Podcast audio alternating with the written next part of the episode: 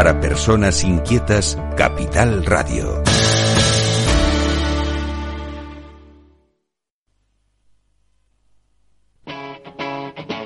Capital Radio.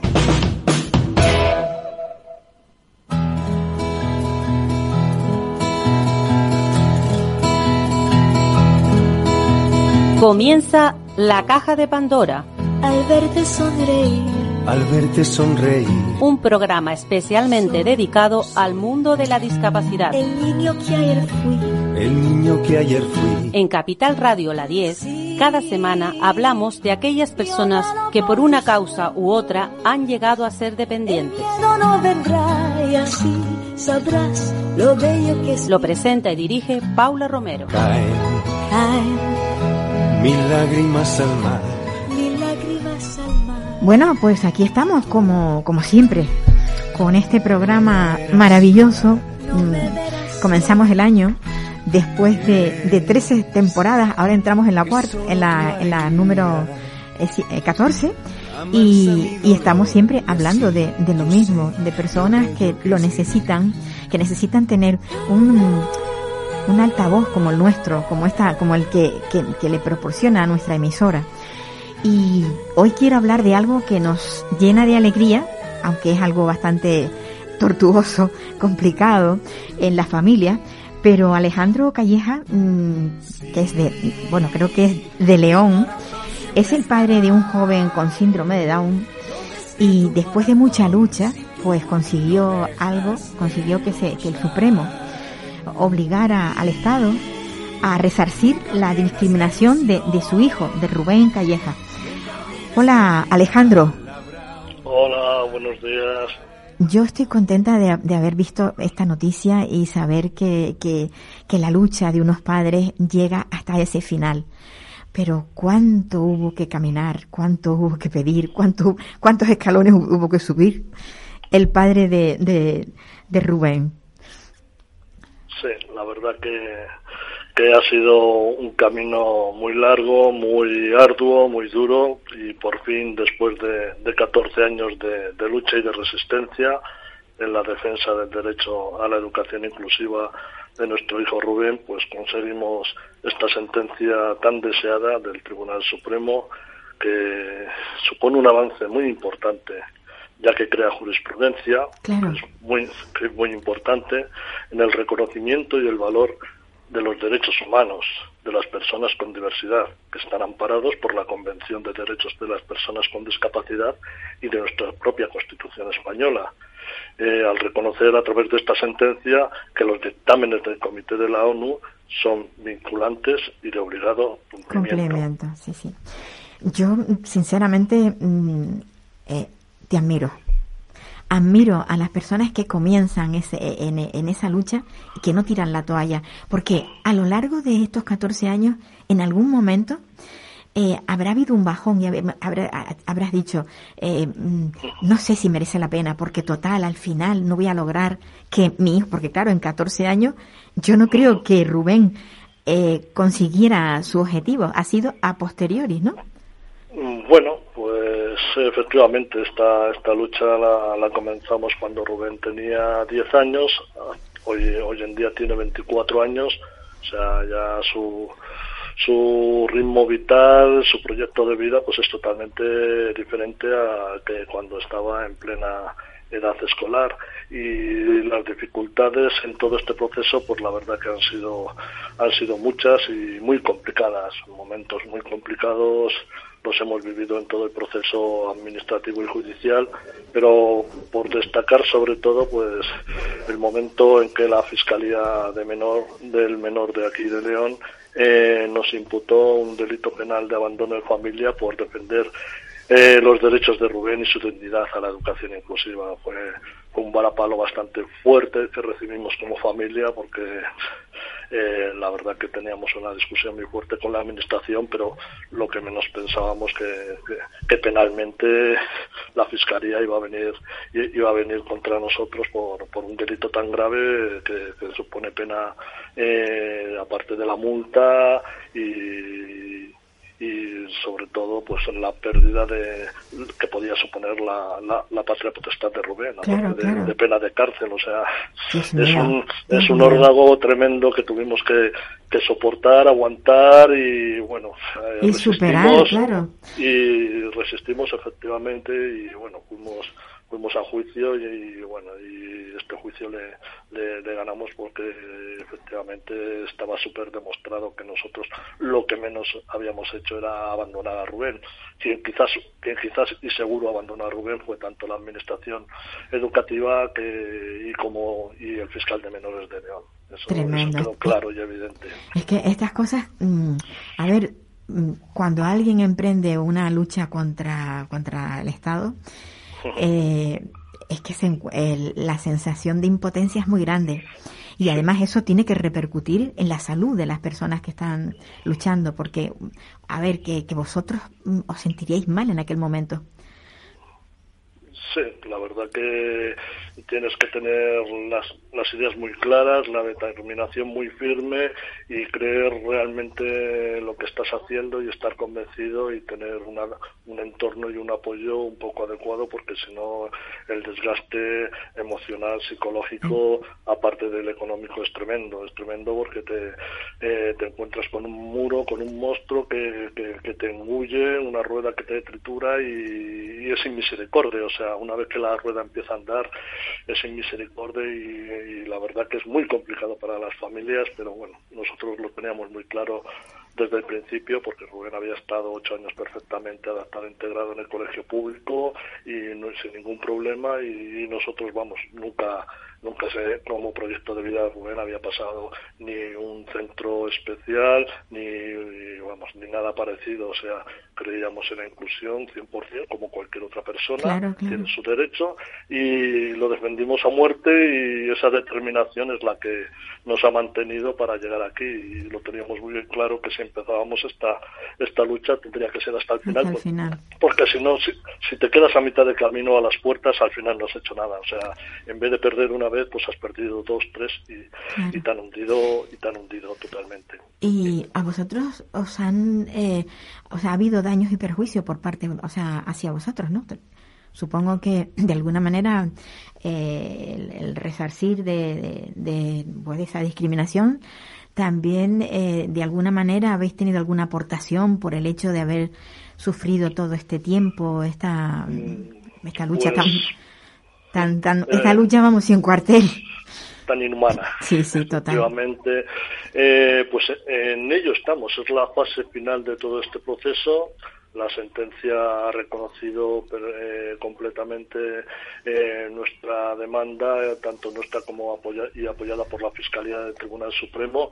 entonces ha reconocido el dictamen del Comité de, Naciones Unidas y uno y el punto uno y el punto uno de las conclusiones del comité era, efectivamente resarcirnos una indemnización por daños psicológicos, morales, eh, por el maltrato que había sufrido Rubén, el maltrato familiar que sufrimos también la familia al imponernos debidamente un delito penal de abandono de familia y todos los gastos que lógicamente en costas que hemos tenido que, que sobrellevar en todo este proceso y bueno y tener y, y durante cuatro años pues tener a, Rubén educándolo eh, nosotros en casa cuando era la obligación del Estado eh, que estuviese en, un centro ordinario con sus apoyos y no tener que estar nosotros sufragando todo todo todo este tema que lo hicimos muy muy gustosamente pero eh, lógicamente es una no, no, deja de ser una, una discriminación respecto a, a, todos los demás. Entonces pues bueno ahora está está la fase de del propio el, propio Tribunal Supremo pues anuló la sentencia de la Audiencia Nacional que no nos daba la razón, nos imputaba las costas y, la, y, el Tribunal Supremo pues exige a la Audiencia Nacional que, que, llegue al fondo y, evalúe efectivamente todo, todo el tema de indemnizatorio que tiene que haber eh, para para terminar ya con todo este proceso. Yo me imagino que si el Tribunal Supremo no se hubiera no hubiera dictaminado, hubierais ido vamos a, ya a Europa a solicitarlo. O sea, yo no no no, no, hubierais parado en, esto. No, no, no. El siguiente paso hubiese sido el Tribunal Constitucional. Ajá, ah, bueno, sí, es verdad, cierto, cierto, cierto. Hay que seguir los pasos. Hay que seguir los pasos, sí. Eh, bueno, hubiésemos eh, acudido por un recurso de amparo, nosotros lo teníamos bien claro. Siempre en todo este proceso siempre hemos mirado un poquitín hacia adelante para saber el siguiente paso a poder seguir, porque si llegas y te metes el, te dan la bofetada, te, te das el batacazo y no te repones, eh, al final te, te, hundes. Entonces, bueno, pues siempre, siempre hemos estado previendo lo que podría suceder a posteriori y en este caso, pues hombre, eh, la verdad que llegados a este punto, el Tribunal Supremo, pues la verdad que era el punto adecuado en el que realmente, porque al final eh, perdimos muchas batallas, pero al final hemos ganado la batalla fundamental, que, era, esta la del Tribunal Supremo. De nada nos hubiese servido haber ganado todas las batallas y haber perdido en esta. Claro, sin duda. Entonces, eh, entonces bueno es la, la cara y cruz de todo de todo este tema, ¿no? O sea, lo, lo, bonito hubiese sido que desde el principio pues hubiese reconocido el derecho y la dignidad de Rubén y no hubiese y no hubiésemos tenido que pasar todo todo todo este proceso y este y este calvario, pero bueno, eh, no obstante, ya, eh, ya te digo, el siguiente paso hubiese sido el Tribunal Constitucional y bueno, porque al final eh, efectivamente son derechos de la, de la Convención, pero son derechos también de la, de la Constitución española los que se están violando. O sea, no es una cuestión de decir que.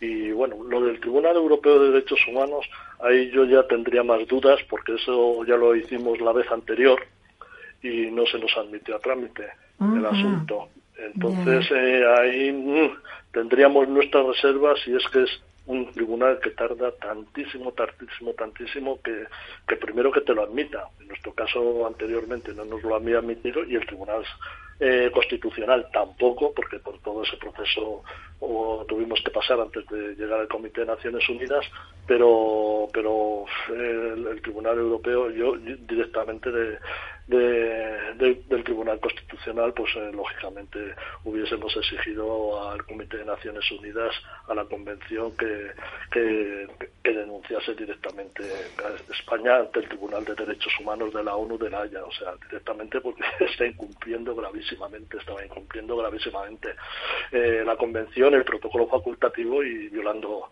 los derechos los derechos humanos. sin duda. Yo en todo este proceso, mm, ¿habéis tenido apoyo social y apoyo de, por ejemplo, CERMI? CERMI es, es, una, es una entidad que supuestamente protege a la discapacidad. ¿Habéis tenido apoyo desde CERMI, por ejemplo? Eh, bueno, a ver, eh, habría eh, puntualmente sí que lo hemos recibido, sobre todo cuando surgió el tema de la denuncia del fiscal de la denuncia penal de la imputación del delito penal de abandono de familia, que gracias a, a través de, una gestión del CERMI efectivamente pudimos acceder a la, Fiscalía de Menores de, de, la Audiencia de la Fiscalía General del Estado eh, de Menores y ahí se hizo un informe favorable a nuestras a nuestras pretensiones y afeando y afeando afeando la conducta del fiscal del fiscal de menores de León pero en todo este proceso eh, la verdad que eh, bueno hemos recibido cierto apoyo pero al final ha sido nuestra determinación y nuestra constancia y, y, bueno y hemos tenido que ponerlo eh, todo las ganas el dinero la voluntad el esfuerzo el sacrificio apoyos puntuales sí pero eh, al final si no es por nuestra determinación y, nuestro y, nuestra creencia en, Rubén eh, no y el tesón el tesón verdad porque al final es, es, muy fácil decir bueno te apoyo te apoyo pero a ver cómo es muy fácil decirlo pero los apoyos tienen que materializarse, ¿no? Claro, es que muchas muchas muchas familias eh, necesitan ese apoyo, o sea, y, tienen muchas necesidades, pero a ver cómo cómo lo materializar realmente. sí, pero de esa manera. Entonces, bueno, lo que sí que hemos tenido eh, personas muy comprometidas con, con, nuestra causa, con nuestro, con nosotros, que son, que ya son amistades amistades y la verdad que, bueno, ahí sí que, pero han sido pocas personas, pero muy buenas, o sea, una guardia pretoriana muy buena y que nos han ayudado, pero ya te digo, la, la determinación final y real ha sido la nuestra, porque si no, nada, y bueno, y en todo este proceso, al final, tenemos el dictamen porque hice la denuncia personalmente. Claro. Aquella era, era un terreno inexplorado, no se sabía, no se conocía, nadie, nadie creía en, en este, en estas cuestiones y, tuve que hacer yo este, esta, esta denuncia al Comité de Naciones Unidas y con la satisfacción de que, ah, de que se vio reconocido todo, todo el tema en el dictamen posterior. Hemos hablado de la lucha y de lo que se ha perdido a lo largo de, todo este tiempo, porque bueno, yo creo que hasta la salud se puede perder.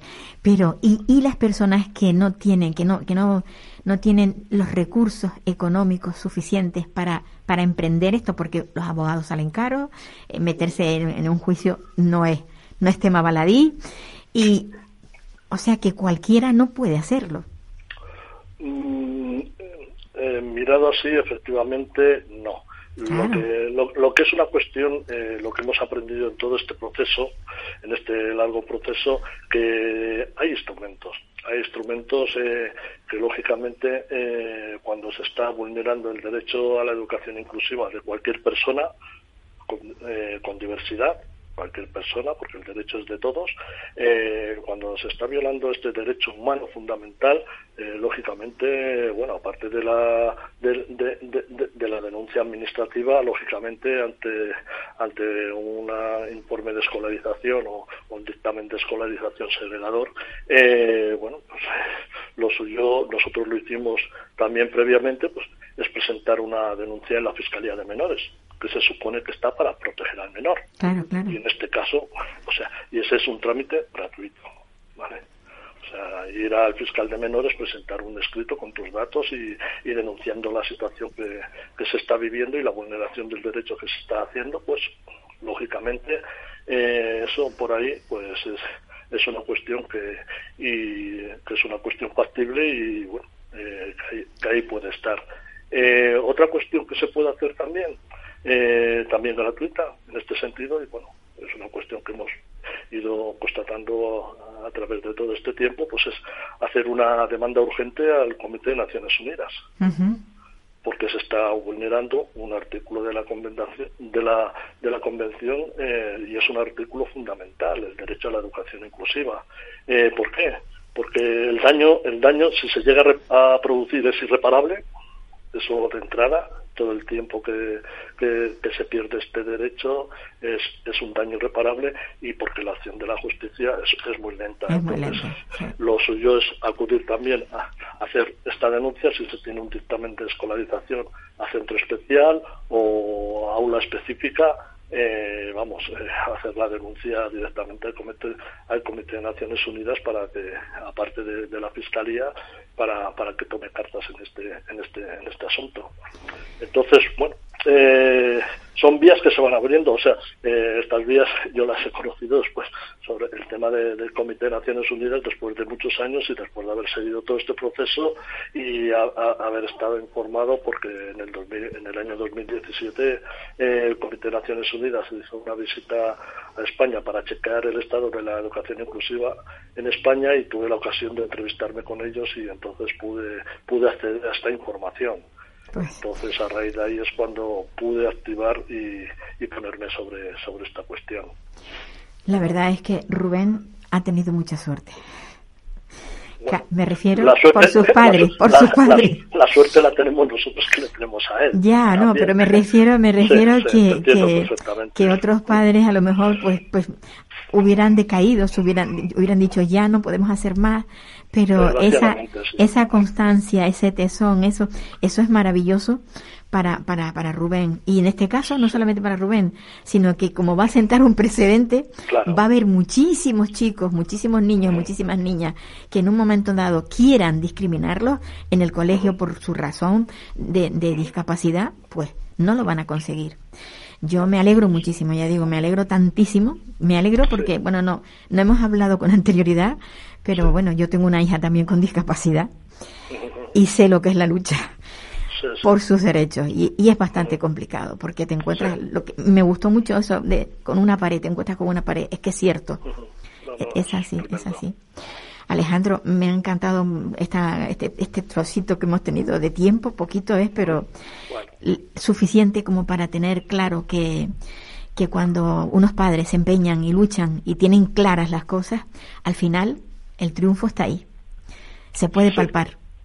La verdad que como personas y sociedad eh, si estamos en silencio, si tenemos miedo y entonces todo esto pues nos mata solos, nos mata con miedo y nos mata en silencio, o sea, es una al final es que estamos muertos en vida. Entonces, merece la pena, lo volveríamos a hacer, o sea, mm. además nosotros el, el, fundamento fundamental siempre ha sido ver ver la progresión de Rubén día a día, es, él es el que ha sido la gasolina que, ha alimentado nuestro motor y, y nos ha llevado a donde donde está realmente ahora, pues con 24 años está trabajando en una empresa ordinaria, ha hecho un módulo de formación profesional básica adaptado, certificado y bueno, tiene una vida pues completamente plena, ciudadano de primera, con sus derechos y dignidad intactos. El que, los que realmente había, el que realmente había perdido el derecho y la dignidad en este caso y había dejado de ser un Estado de derecho era, era, era España como, como Estado parte de la, de la Convención y de los tratados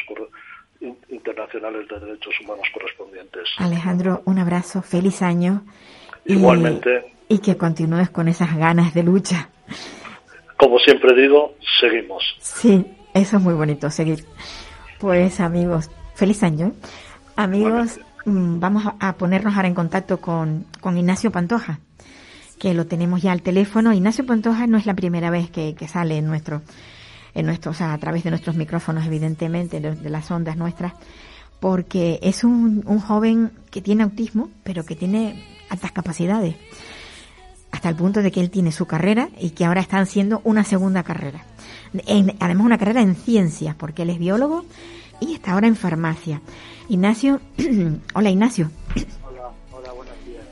Ignacio no solamente ha hecho eso, Ignacio escribe en una en un digital, Ignacio ha hecho un, ha escrito un libro sobre su vida y, es una persona a la que yo admiro muchísimo porque porque bueno pues porque sigue adelante a pesar de las trabas que le pone la sociedad. Ignacio, ¿cómo va tu, tus estudios, la, la, segunda carrera que tienes ahí en Cierne? Bueno, pues eh, la semana que viene me examino de una asignatura y vamos a ver si me la quito ya. Te oigo, te oigo muy mal, Ignacio. Te estamos oyendo. A ver, a ver ahora. ¿Me oyes? Sí, ahora sí te oigo bien.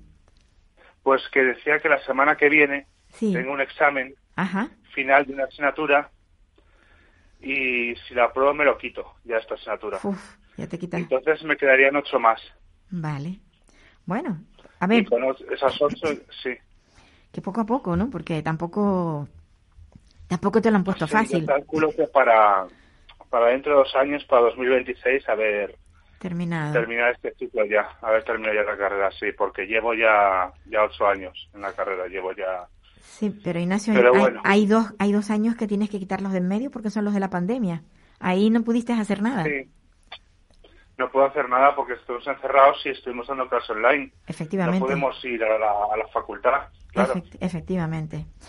Ignacio, tú a lo largo de tu vida, que ya me lo has comentado muchas veces, has, este, has tenido depresión, has estado muy fastidiado porque, porque eh, la sociedad no, no se entiende, no entiende lo que es la, el autismo. Claro, sí, sí, sí, no nos, no nos, no nos toleran bien muchas veces, demasiada gente, sobre todo ya comenté varias veces como cuando era niño de adolescente, que fue la peor época, pero de mayor la gente le causa miedo, le causa como inquietud de relacionarse con una persona con, con TEA. Entonces, me es muy difícil muchas veces acceder a un grupo de amigos. Otras veces sí me es más fácil porque la gente es más asequible y me ayuda más a integrarme, pero muchas veces me es muy difícil.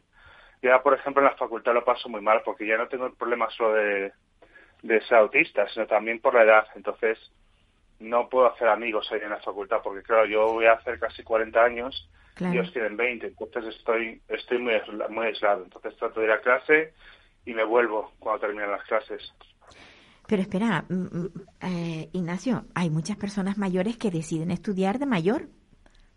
Ya, o sea, eso no, ya, ya no- lo sé. eso no, debería de ser un, un, un hándicap, ¿no? Yo creo que mm, el hecho de que tú quieras seguir estudiando, que además tienes esa inquietud, y, y yo es, es de lo más, para mí creo que es de lo más loable, porque cuando se tiene inteligencia hay que aprovecharla, que es lo que estás haciendo tú, evidentemente. Sí. Muchas gracias. Pero no, no, no me des las gracias, es la realidad, mm, Ignacio. Yo, mm, yo soy muy clara, digo las cosas así. Pero mm, no, yo creo que, que lo que tenemos que hacer es eh, que la sociedad cambie. Yo este programa que, que hacemos, eh, lo que pretendo es precisamente crear empatía, que la gente entienda que, que la diversidad es muy grande y que no todo el mundo Sí. es igual. Sí, sí, luego cuando, cuando me haces la entrevista yo, lo, yo lo, lo comparto, pero la gente apenas la escucha, ¿sabes? La escucha poca gente. Entonces, para que veas que la gente, pues, hay gente que tiene mucha empatía como tú, pero hay gente que no la tiene, claro. Ya. Yo no sé, a mí, a mí me gustaría, yo siempre lo digo, me encantaría tener una varita mágica, tú, tú, tú, ir tocando a todo el mundo, a ver, tocarles en, en- en el alma, vamos, para que tengan un poquito Ya, más de... pero no es posible. Al final la gente es como es. Entonces, claro, Pues sí, la verdad que sí. Mm, Oye, ¿cómo tenemos está? que jorobar. como que hay. Ahora- ahora- estoy yo bien. Claro. Sí, y ahora mismo estás, estás bien, estás pasando una etapa buena, ¿verdad? Estoy pasando una etapa, bueno, mejor, porque ya abrieron la universidad, ya puedo ir allí. Claro. La abrieron hace dos años y ya puedo ir y, y bueno, eh, tengo gente que me da clase y me ayuda con los estudios y con Vale. eso estoy muy bien. Genial. Pero bueno, me cuesta todavía mucho salir de casa. Pero a ti la, la actividad fuera de casa te viene bien. Sí, sí me viene bien, pero me cuesta, me cuesta salir. Tengo, desde que fue la pandemia, tengo esa especie de miedo a salir, de acostumbrarme a estar en casa y me cuesta mucho salir. ¿Y qué te dice? Además, esto es- ¿Tú estás con una psicóloga o no? sí, estoy con una psicóloga, sí. Y ella que, vamos, lo, ella lo que lo que te dice es que salga, evidentemente, ¿no? Claro, me, sea, me dice que salga, pero a mí me cuesta. Además, estos días aquí en Madrid hace tantísimo frío Que tampoco te apetece. cuesta mucho porque me pongo a toser y, y claro, entonces me cuesta mucho más. Y em, aparte de, de la de la psicóloga, ¿tú estás tomando alguna alguna medicación o te la han ido quitando ya porque ya no tienes tanta ansiedad? No, sí lo he tomado medicación, pero no sé si vamos a tener que cambiar de psiquiatra porque hay cosas que no me está ayudando. Ujú. Llevo ya ocho años con esta psiquiatra y hay cosas que ya estamos, no sé si atascados y me conviene cambiar. Cada cierto tiempo es bueno cambiar de profesionales porque, no sé, Sí, yo, yo, sí, no, no, yo, yo lo, tuve una lo psicóloga. entiendo, lo entiendo. sí. yo tuve una psicóloga con la que estaba muy bien, pero a los 10 años decidimos cambiar porque ya creía que estaba atascado. Ujú. Entonces, yo creo que cada cierto tiempo hay que cambiar. Y ahora mismo la medicación que tomo, que mandado esta psiquiatra, pues yo creo que, que También. igual no. Pero empezamos a empezar a pensar que no es la mejor. Entonces vamos a, a ver si, si puedo cambiar de, de psiquiatra y a ver qué tal me va. Ignacio, cuando tú oyes la palabra integración, ¿qué, qué- eh, la palabra qué es lo que te dice? Hombre, integración me habla de alguien que no está integrado, alguien que está mm, fuera de la sociedad Hmm. y que hay que meterlo dentro. Yo por eso, no sé, me gusta más la palabra inclusión, Inclusión. pero sí, pero es muy difícil, ¿no? La gente siempre ante lo diferente, pues genera rechazo siempre ante todo lo diferente. Claro. Y luego porque yo, pues a veces me relaciono y no sé, hacer, no sé a veces relacionarme bien, no sé relacionarme bien en grupo. Entonces, eso le genera rechazo a la gente. Y, Eh, Mira, en grupo no te relacionarás bien, pero desde luego hablando con nosotros llevamos hablando mucho tiempo porque ya lo dije antes, Sí. no, no es la primera vez que nos comunicamos y yo contigo me encuentro, eh, o sea, cuando hablo contigo me encuentro bien, muy bien, o sea, hablo como con cualquier otra persona. Es más, ya, me gusta hablar contigo porque porque entiendes muy bien lo que es el autismo y, y además aprendo mucho de ti. Sí, pero a veces con otra gente que no tenga tanta empatía o gente que... O en grupo, no sé, no me van bien las cosas. Entonces, acabo muy frustrado y muy dolido. Eso sí, que, que probablemente el, el rechazo que tú ves en la gente te tiene que producir dolor, sin, sin lugar a dudas. Mucho, sí. Sin lugar a dudas. Pero bueno, yo no sé, yo espero que este año sea un año mejor. Yo, mm, a mí hay una cosa que, que me parece, o sea, cuando yo te pregunté por la palabra inclusión, que qué es lo que te, um, o inclusión o integración, como la que queramos llamarla, a mí me parece que hay mucha hipocresía en esa, en esa palabra, porque porque está muy bonita escrita en el papel, pero luego la realidad es otra, ¿no? Que es lo que tú me dices. Claro, sí, la realidad. Ahora dicen que van a cambiar la Constitución para cambiar la palabra disminuida por, bueno, por, por discapacitado o lo que sea, que a me parece bien, pero la realidad la gente nos va a tratar mejor por eso. No, y a mí, por ejemplo, me duele muchísimo cuando alguien quiere ofender a otra persona y le dice, pareces que tienes autismo o pareces autista, pero ¿qué estás, Ya, ya. ¿qué estás diciendo? Sí. ¿Qué estás diciendo? Mira, esa, esa frase la vi yo escrita en internet, además por un político, y le mandé un mensaje. Luego me contestó muy humildemente diciéndome que le perdonara. Pero es que es terrible. ¿Cómo, cómo puedes tú ofender a alguien con la condición de otro ser humano? Es que es una cosa tan absurda. Ya, Y- y ta- y lo ta- dicen y so- continuamente. Y sobre Además, todo... da igual que sea de izquierdas o de derechas, sino que lo, lo, lo usan continuamente. Sí, Cada sí. cierto tiempo usan la palabra para, Sí, sí, es una para palabra, ofender, sí. una palabra ofensiva. Yo, de todas maneras, yo creo que tú, con todos tus conocimientos, podrías incluso eh, solicitar a los políticos en cambios en la sociedad, cambios, cambios que pudieran hacerse eh, a nivel institucional que mejorara Sí. la vida y la calidad de vida de, de las personas con autismo, sobre todo las personas con autismo que se dan muchísima cuenta de lo que les pasa, como es- eres tú, que tienes una inteligencia muy buena. Eh, y, y no sé, algo que pudiéramos mm, de alguna manera eh, cambiar.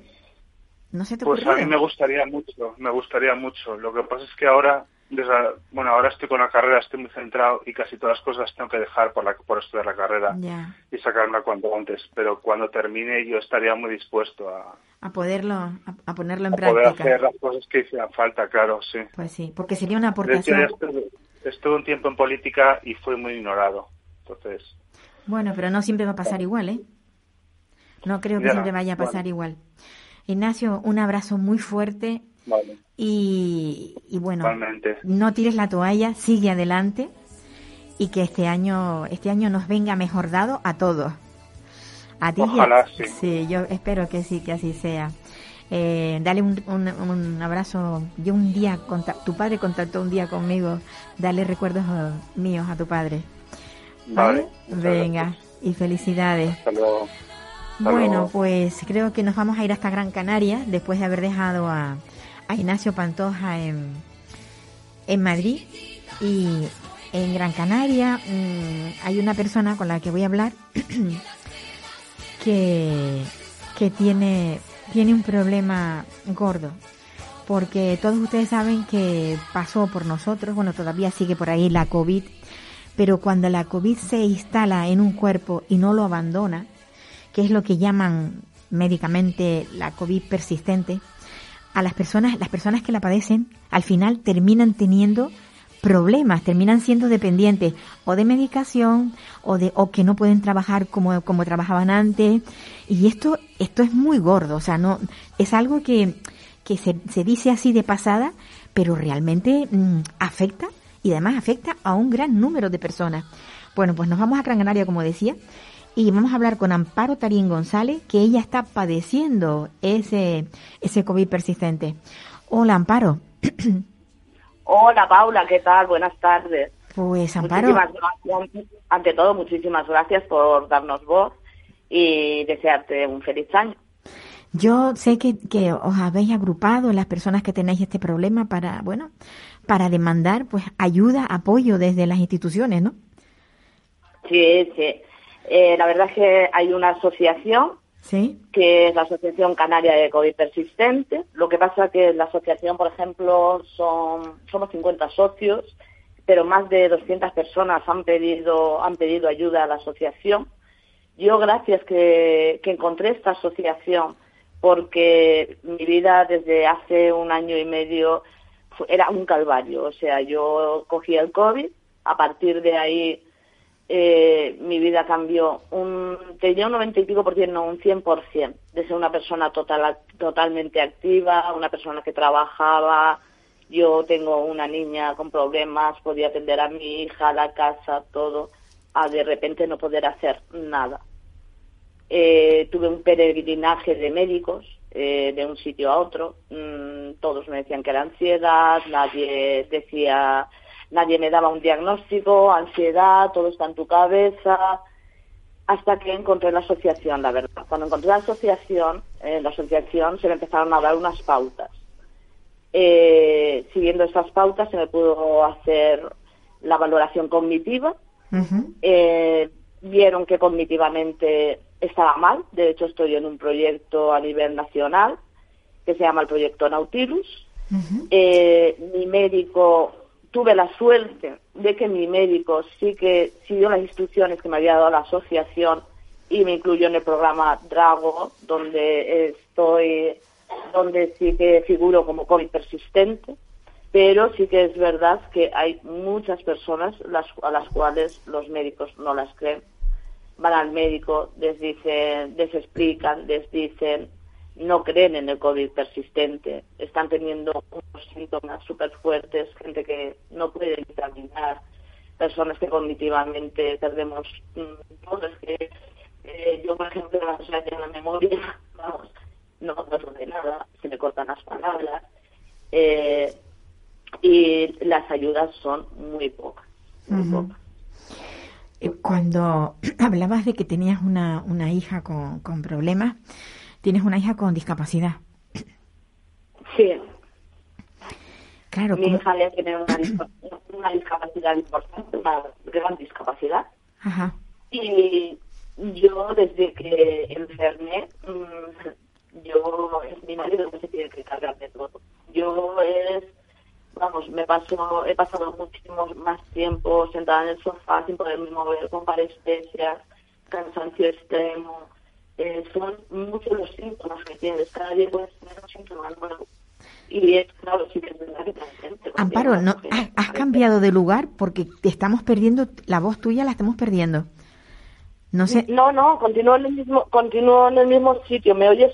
Ahora sí te oigo bien. Es que te oía muy mal ah, últimamente, sí. Perdón. Perdón. Pues, o sea, me, me comentabas que tu marido es el que está ahora mismo ocupándose de tu niña. Sí, sí, es el que más se ocupa de la niña, claro, pero ya desde hace un año y pico, o sea, que es cuando empezó, cuando empezó todo. eh, yo tuve que, es que no podía ni, acercarme a la niña porque, porque no, yo estaba fatal, fatal, fatal. Bueno, y esta asociación que a la que tú perteneces tiene, tiene, sabes exactamente qué número de personas están afectadas en Canarias. ¿Tenéis, tenéis estadísticas? Sí, bueno, no, a ver, eh, las, hay, ha habido una discrepancia eh, muy fuerte porque, vamos, primero se nos decía que en Canarias habían afectadas unas 200 personas. Eh, hace poco se abrió, se abrió una unidad multi, una unidad mm, multifuncional en el Hospital de la Candelaria y es donde se y, y Hola. Y Ay, perdona, es que se me va un poco la, se me va la voz, disculpa, Paula. ¿Ahora me oyes? Sí, sí, te oigo, te oigo, sigue, sigue. Vale, disculpa. Se abrió una unidad multidisciplinar y allí mismo dijeron que habían 750 personas. Eh, no puede ser que hubiesen 750 personas en Tenerife, siendo que nos han dicho que en toda Gran Canaria habían 800. No, está claro, está claro que no. De todas formas, eh, de todas formas, el, el, el solo y simple hecho de que se abra esa unidad, eh, eso demuestra que lo del COVID persistente es cierto. No, no es algo que, no es algo que, que se lo invente el enfermo, como en un principio eh, te dijeron a ti, que tú te lo estabas inventando todo. Claro, claro. De hecho, el problema es que, mira, se, hace, se abrió la unidad pero lo que nosotros pedimos es que las unidades no sean monográficas, que se coordinen varios profesionales, que hayan varios profesionales que, atiendan al paciente. ¿Por qué? Porque con un solo profesional, no, el COVID persistente, las secuelas pueden ser neurológicas, tienes secuelas psicológicas, tienes reumatológicas, necesitas un internista, son muchas las causas que hay, las, las patologías que aparecen a través del COVID persistente. Luego Pues- hay muchos infra- infradiagnósticos, o sea que, que debería de haber más formación médica, que los médicos estén formados, porque que tú llegues al médico y le digas cómo te sientes, le digas que crees que es COVID eh, persistente, que puedes tener un COVID persistente, y que te digan que no, que eso no existe. Es que hay muchos médicos así que aún lo siguen haciendo a día de hoy. Aquí en Gran Canaria nos dijeron que se iba a abrir el hospital el Jaime I para, enero. Eh, estamos esperando a ver si se abre y si realmente se abre, que por lo menos sea una unidad multifuncional donde varios profesionales puedan atendernos. La verdad es que es, es complicado, es complicado. Yo no sé si en algún, en algún caso el, el hecho de tener esta enfermedad y, y bueno, y con estos impedimentos, eh, hay alguien que haya solicitado pues una invalidez, una, o sea, lo- esa, esa, esa, digamos, esa valoración de discapacidad. No sé si conoces. Sí, mira, yo conozco en la asociación, hay varios casos, que están dando altas automáticas. O sea, yo, por ejemplo, yo, yo soy una persona que hoy, a, día de hoy, estoy de baja. Eh, a mí me quedan pocos meses. Yo no sé si me van a dar el alta o no, pero sí que te puedo asegurar, Paula, que yo no estoy para trabajar. Yo a día de hoy no estoy aún para acudir a mi puesto de trabajo. Ha habido compañeros que les han dado el alta automática, han perdido sus trabajos, no hay ningún tipo de ayuda y eh, te dejan en- como un poco en el limbo. Eh, deberían de haber adaptaciones al puesto de trabajo. Cuando te mandan al puesto de trabajo, realmente no estás bien. Es que cuando tu cuerpo está indicando que tienes un montón de patologías, que no puedes andar, que te mareas, que no estás bien. O sea que en, en muchas ocasiones afecta a, a nivel neurológico. Sí, yo por ejemplo, yo te hablo de mi caso personal, eh, una de las eh, de, lo peor ha sido que cognitivamente he perdido mucho. Eh, y aparte tengo mareos, continuamente tengo mareos. Igual salgo una mañana y estoy bien, salgo. Yo salgo acompañada, yo no salgo sola, porque yo, desde que empecé, yo me desmayé dos veces. Una de ellas fue en el trabajo, que es cuando ya cogí la baja. Y no puedo salir sola. eh, los mareos igual están, ya digo, por la mañana, me pueden venir por la tarde. Haces cualquier cosa y tienes un cansancio extremo, no te puedes mover, tienes que ir. Yo, yo por lo menos en mi caso voy directa al sofá, no puedo moverme. Pero la verdad es que lo que lo que me cuentas mm, da mucha pena porque sobre todo por eso porque una persona que ha sido activa toda su vida y que de pronto por sufrir una enfermedad que, que ha hecho tantos estragos, fíjate la cantidad de gente que murió con la con esta con esta eh, infección, con este bueno, con este virus que que llegó hasta ese extremo de, de bueno, pues de eso de fallecer tantísima gente y que ahora los que no fallecieron, muchos de los que no fallecieron, estén sufriendo lo que estás pasando tú, la verdad es que es terrible. No sé qué, qué es lo que pondrá mm, de sí el, el gobierno, qué es lo que harán, qué, es- qué es lo que harán los gobiernos, porque claro, eh, sabemos que todas las administra todos los- las comunidades tienen transferidas la- lo que es la sanidad.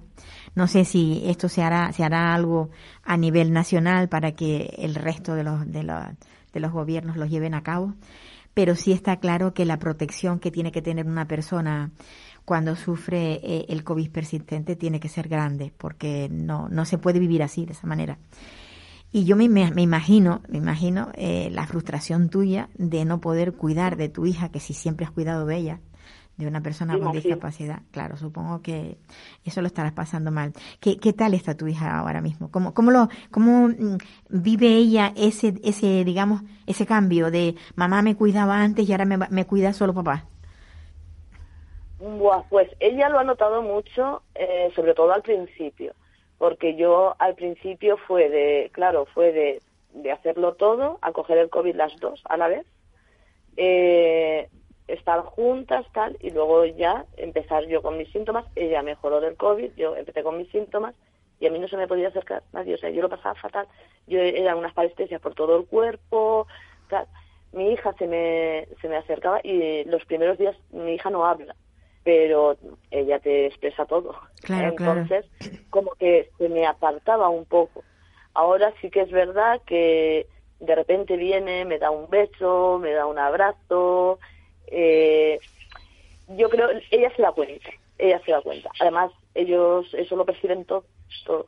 Y de nota que yo no, no estoy bien, que yo no estoy bien.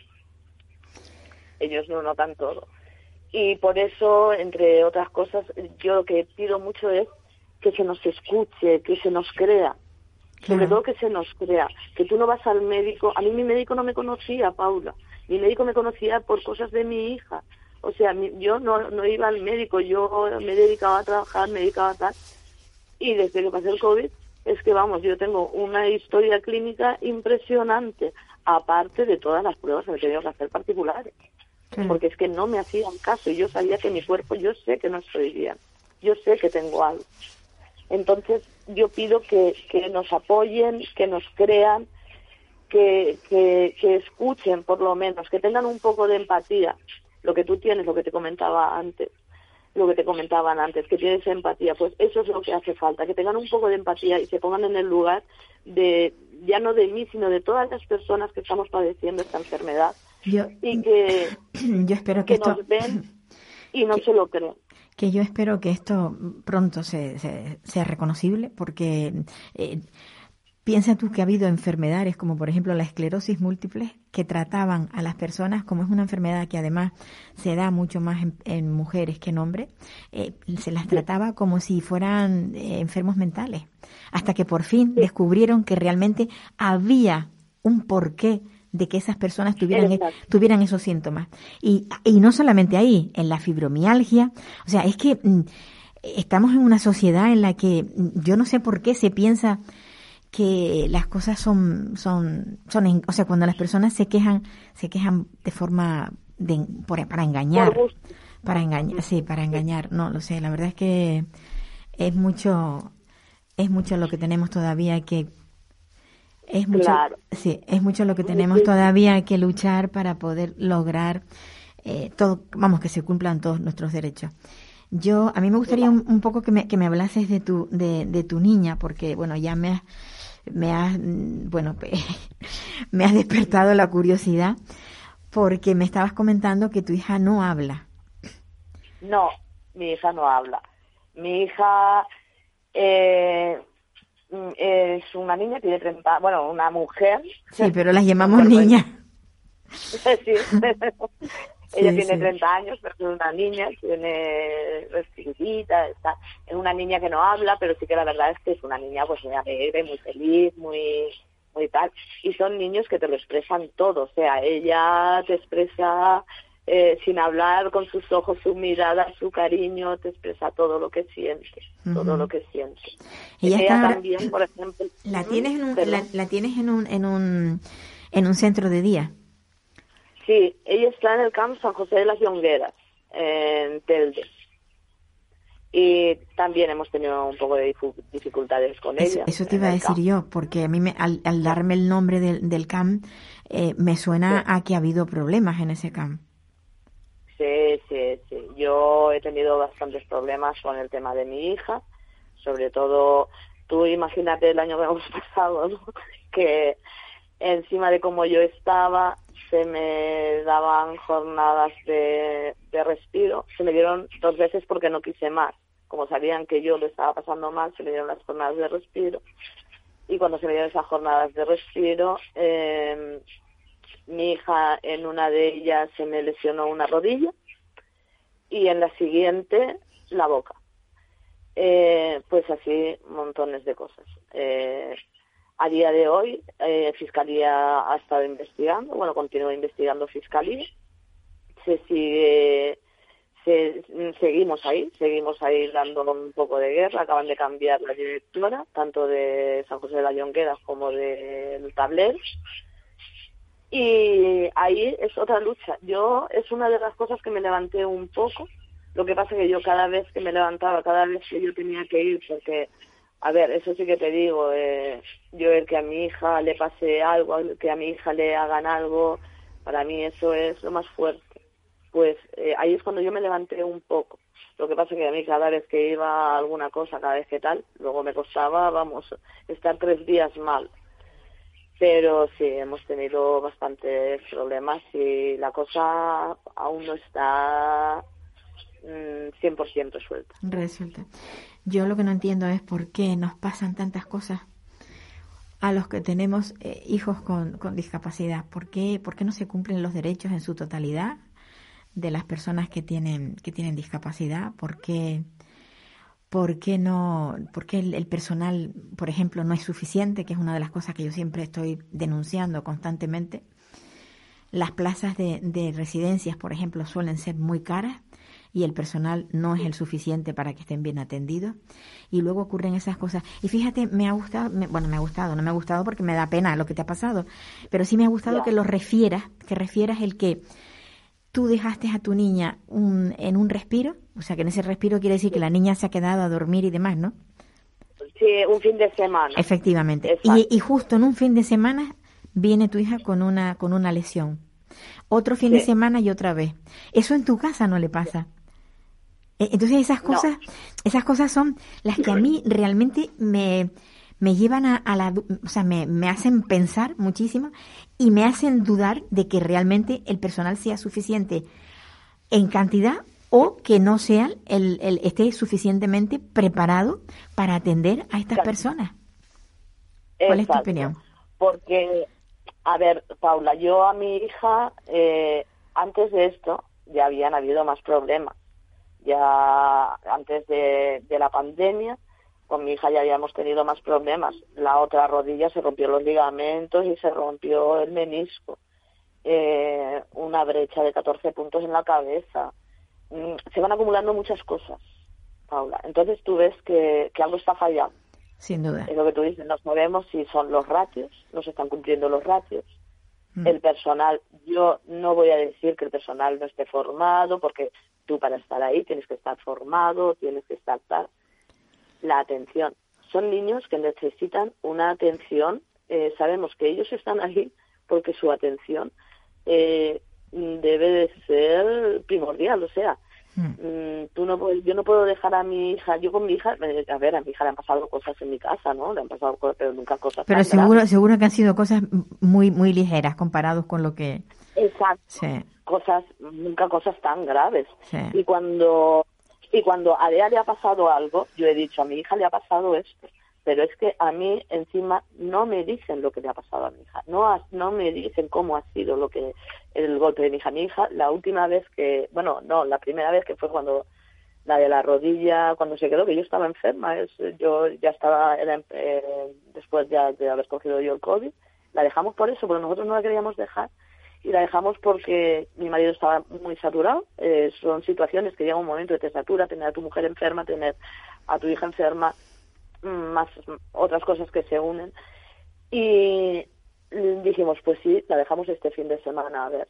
Cuando mi hija vino el lunes cojeando, a mí nadie me dijo lo que le había pasado a mi hija. Yo le levanté el pantalón a mi hija, bueno, le miré, digo, a ver tal, le miramos y mi hija llevaba la, la, la rodilla morada. Digo, ¿qué le ha pasado? llamamos y nadie te da una explicación mm. de decirte, no, es que la niña se ha caído, la niña le ha pasado esto, la niña le ha pasado tal. Eh, pasaron, pasó al día siguiente, volví a llamar, ah, no, yo dije, bueno, si no hay explicación, yo me llevo a mi hija al hospital, claro. Me llevo a mi hija al hospital, mi hija tiene algo. Entonces fue mi marido, porque yo era la época de notar. Y vieron que la niña tenía algo, no le quisieron hacerse ya una resonancia, íbamos a esperar unos días a ver si iba mejorando. Uh -huh. Pues el esperar fue que mi hija al final tenía el nervio lesionado. Madre mía. Eso es porque había habido una presión ahí. En fin. Eh, y, y, nadie nadie responde. Amparo, nadie que me, dice... todo lo que me estás contando de verdad no me suena extraño. Eh, lo, lo, veo tan claro. Un abrazo muy fuerte, Amparo. Se nos, se nos acabó ti, el tiempo. Que, que nada, que el, que el año que, que, no, que corre ahora sea muchísimo mejor. Un abrazo muy fuerte. Y queridos Pues oyentes, ter- queridos oyentes, terminamos el programa de hoy y yo les deseo de verdad, de verdad, de corazón, que este año sea mejor, muchísimo mejor que el pasado. Hasta otra. Me voy, Juan. Me voy, si hoy por fin pruebo el champán. ¿Puedo? No, Me voy, goodbye, olvídense en adiós. me voy con un suspiro y un adiós. Adiós.